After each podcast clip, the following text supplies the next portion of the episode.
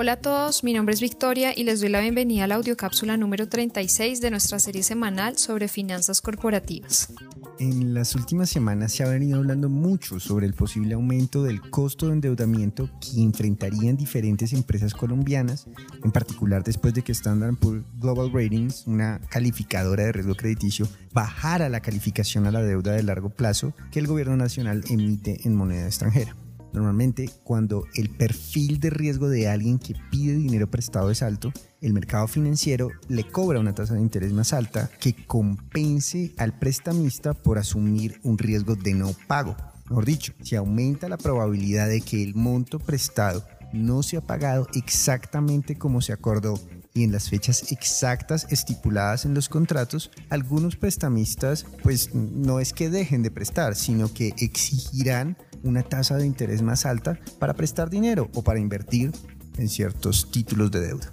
En este sentido, que una calificadora diga que su percepción sobre el riesgo crediticio del gobierno colombiano ya no es tan buena como antes, es consecuente con que su percepción sobre el riesgo crediticio de algunas de las empresas del país también sea mayor, pues en últimas los resultados de las empresas y su capacidad de pagar impuestos dependen de una actividad económica del país no tan fuerte. Inclusive podría pensarse que una situación de incumplimiento por parte del gobierno colombiano se daría en un escenario en el que las empresas tendrían iguales o mayores dificultades que el gobierno para cumplir con sus deudas. Pero bueno, no todos son malas noticias y el enfoque de esta audiocápsula o el que le quiero dar es un enfoque más positivo, más de oportunidad. Para las empresas surgen oportunidades de gestionar sus pasivos en particular para aquellas que ya tienen emisiones de deuda o de bonos circulando en el mercado. En últimas, muchas de las empresas se han endeudado o se endeudaron con condiciones específicas pactadas en, el pasado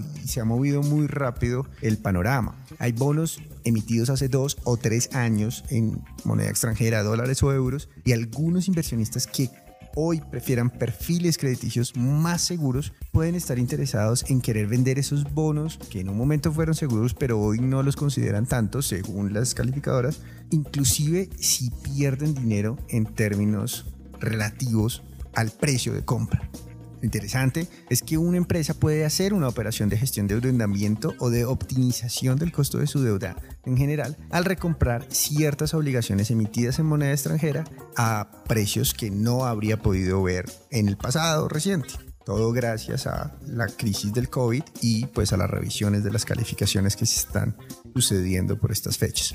Digamos que una empresa podría hacer canjes de deuda, en la que los recursos necesarios para recomprar la deuda emitida en moneda extranjera se obtienen de una emisión de deuda en moneda local, una deuda nueva en moneda local, bonos nuevos, y utilizar al mismo tiempo una operación de cobertura que le permita mantener a la empresa el mismo riesgo de tasa de cambio que tenía en los bonos anteriores, y es que lo quiere mantener.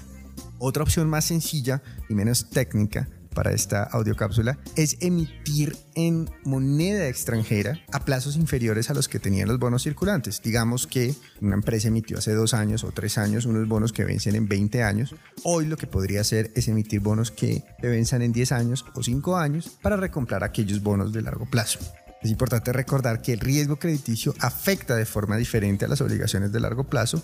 o de corto plazo. Si una empresa quiere aprovechar esta circunstancia en la que puede recoger deuda emitida en el pasado en moneda extranjera a precios más cómodos, puede buscar a banqueros de inversión que, acompañados con expertos de una mesa de dinero, se encargarán de estudiar las oportunidades que ofrece el mercado de valores que mejor se adapten a la situación específica de cada compañía. Les habla Rafael España Amador, director de estudios en finanzas corporativas del área de investigaciones económicas de Corfi Colombiana. Muchas gracias por escucharme. No olviden revisar este podcast cada semana porque pues siempre estamos publicando nuevos insights en estas audio cápsulas de forma semanal.